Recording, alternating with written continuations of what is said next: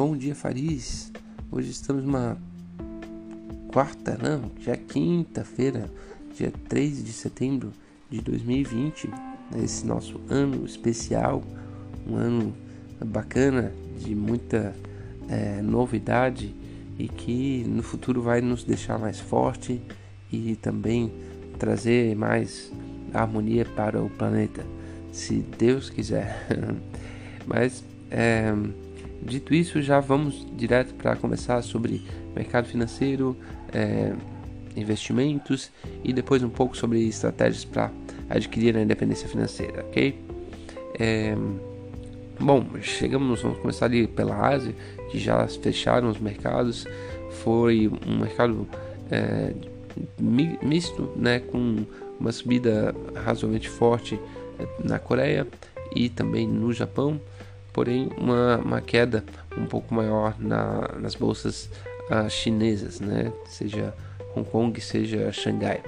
É, de qualquer maneira, nada muito forte no radar que a gente consiga perceber daqui, principalmente porque as bolsas uh, chinesas estavam sumindo muito, então é meio que normal haver um pouco de realização dos lucros pelo, por lá. Né?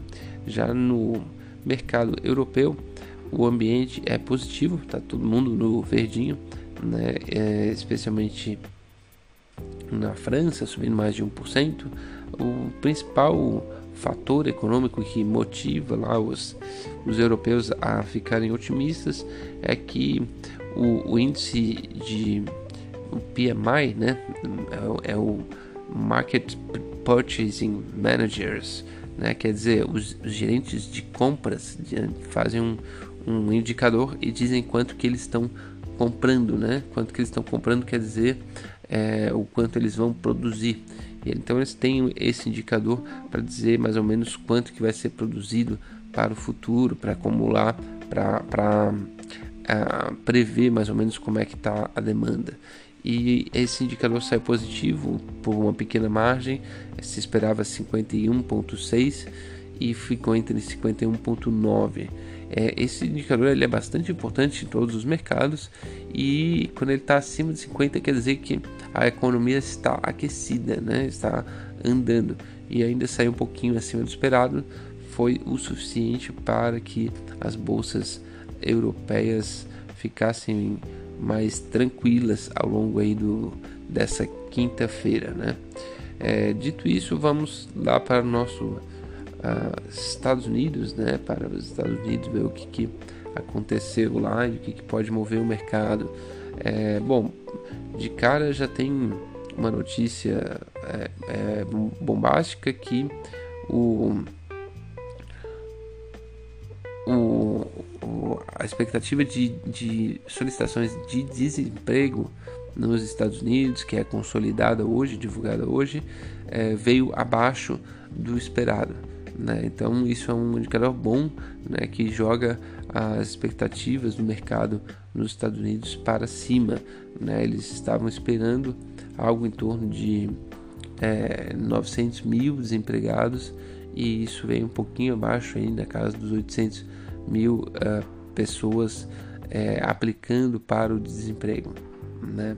Então esse é um indicador que ajuda né, a impulsionar o mercado financeiro americano, embora é, como ele tem subido muito, né, mercado financeiro americano bate todos os recordes anuais e teve um mês de agosto excepcional, então existem também é, algumas pressões de, é, de realização dos lucros, né? Lembrando aquela aquela, aquela divisão né, das ações tanto da Tesla quanto da, da Apple são empresas que não são pequenas né, e levaram a altas na segunda e na terça-feira de acima de 10%.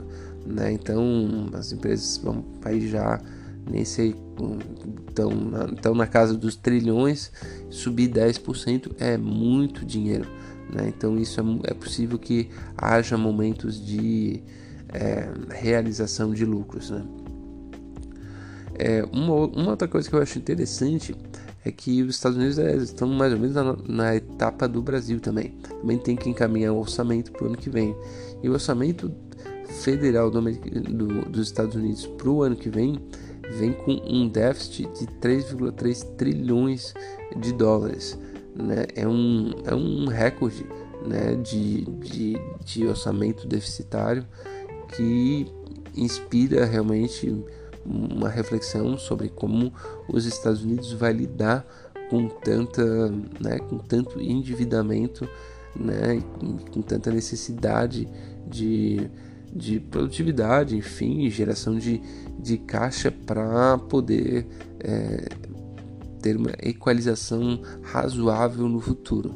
Né? É o mesmo, é basicamente o mesmo problema é, que se tem que se tem no Brasil, que foi também encarado aí na segunda-feira, que foi o dia aonde hum, o, o governo brasileiro teve que mandar orçamento para o Congresso. Então, vê que são duas economias muito diferentes, países muito diferentes, mas um problema fiscal ele é muito parecido, né? é, guardadas as devidas proporções, claro. É, bom, além disso, uma coisa que me chamou a atenção é que o Brasil está sendo referência agora por uma coisa positiva dentro do combate do coronavírus. Talvez isso não vá aparecer muito na mídia nacional, mas uh, o fato do, do, do, do, dinheiro ter chegado bastante, uma grande, grande percentual da população, mais precisamente 30% da, da população, 66 milhões de pessoas ganharam 600 uh, ah, reais né, do governo levou o Brasil ao menor patamar de, de pobreza né, de muito tempo.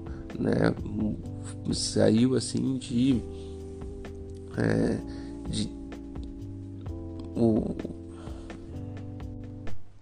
então o Brasil conseguiu né, é, com os, os cheques chegar a um patamar do nível de pobreza é, assim é, extrema é, no nível mais baixo dos últimos é, 8 ou 10 anos, se eu não me engano, tá?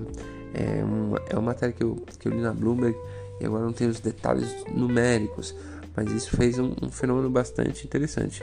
Porém, é um fenômeno que a gente sabe que pode ser mais provável que seja temporário, né? Porque o caixa para manter isso ad infinito ainda não, ainda não tem.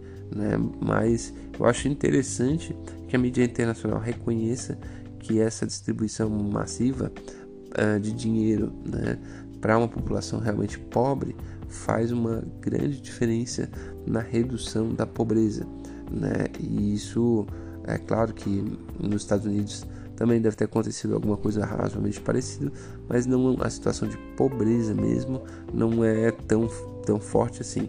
É, essa situação de pobreza é medida pelas pessoas que, que vivem com 1,2 dólares por dia. Né? Então, essa que foi a mínima história histórica do Brasil que a gente alcançou no auge, né, no meio da pandemia, por, por, por motivos óbvios, né? Bom, vamos seguir o giro e depois falar um pouco sobre independência financeira e tudo mais, é, para não ficar muito cansativo. É,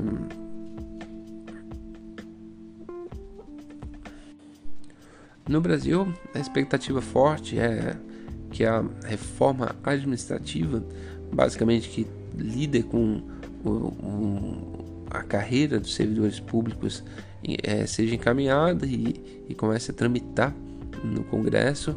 É, isso, sem dúvida nenhuma, vai, vai causar algum burburinho, porque é realmente a tônica é retirar privilégios e algumas coisas no meio podem ser é, confundidas né, entre retirar privilégios e reforçar o poder do executivo sobre é, servidores de carreira.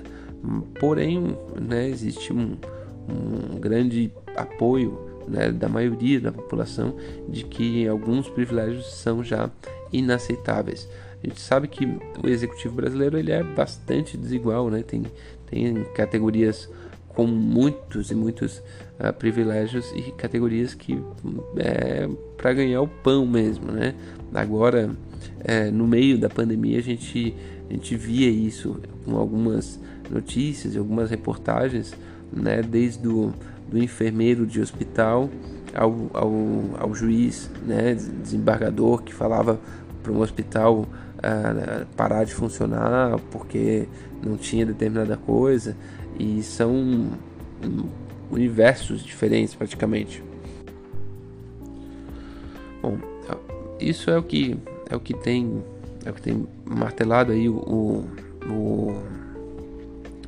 o cenário brasileiro, né, que hoje opera caindo uh, levemente, mas o dia é longo, né, e é, é, o momento de bastante oscilação, então pode ser que, que haja ainda um, uma retomada para alta.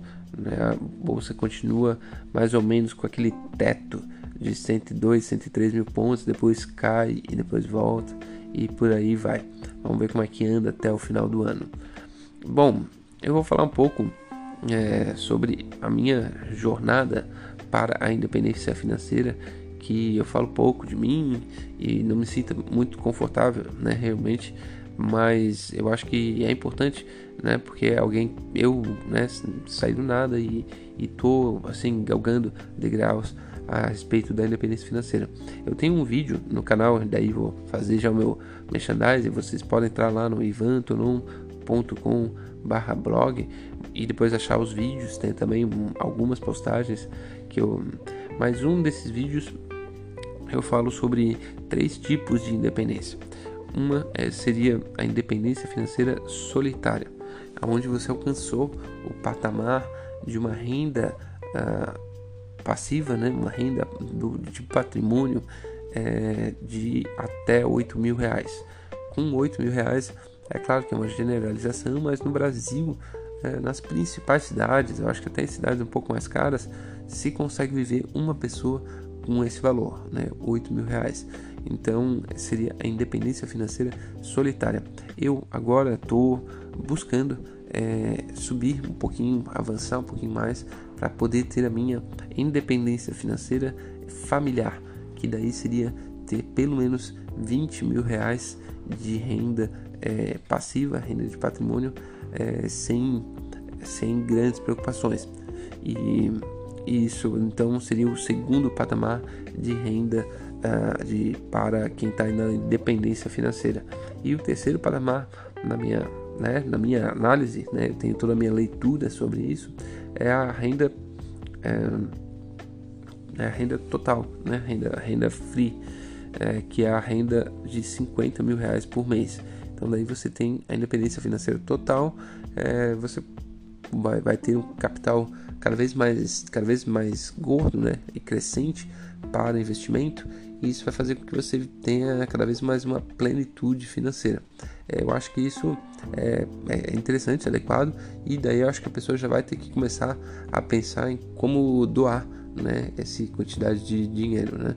É claro que eu sei que muitas pessoas no Brasil vivem com 50 mil reais por mês, mas é, se alguém que que veio de baixo, que tem os, os, os princípios FIRES, né? O princípio de, de experiência, princípio de viver com pouco e tudo mais, é, ter uma renda, mesmo que familiar, de 50 mil reais, eu acho que é quase inadmissível que não, não sobre uma boa quantidade de dinheiro para buscar um projeto filantrópico né?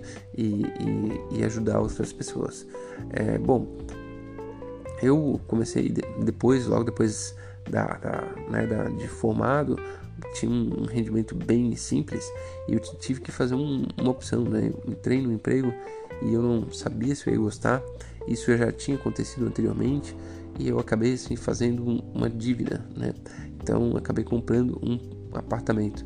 Daí na minha cabeça eu coloquei assim, olha, se eu não é, pagar esse apartamento, eu não posso sair do emprego porque é, senão, pô, vou fazer um, uma besteira, vou né, travar, vou fazer esse compromisso comigo mesmo.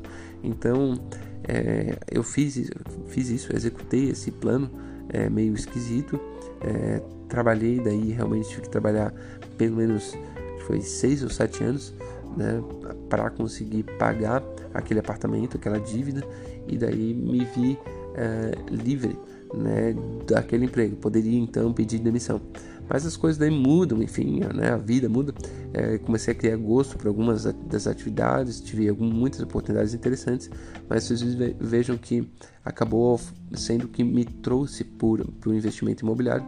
Não foi o investimento, não foi pensar, bom, esse imóvel vai dar uma rentabilidade interessante ou não, que o que de fato nem dava uma rentabilidade muito boa, mas é, permitiu que eu entrasse no mercado imobiliário e que eu ficasse comprometido com o meu emprego uh, por algum tempo. Né? Depois isso acabou se desdobrando em uma estratégia de investimento imobiliário, né? do qual eu falo também um pouco nos meus vídeos ali do YouTube e também é, uma vivência um pouco mais longa é, de, de, um, de um emprego que antes disso eu tinha trabalhado assim pouquíssimos meses em cada um dos empregos. Também eu era bastante jovem, né? É, bom, eu acho que por hoje é isso. Espero ter ajudado. Um forte abraço, uma boa quinta-feira e até amanhã.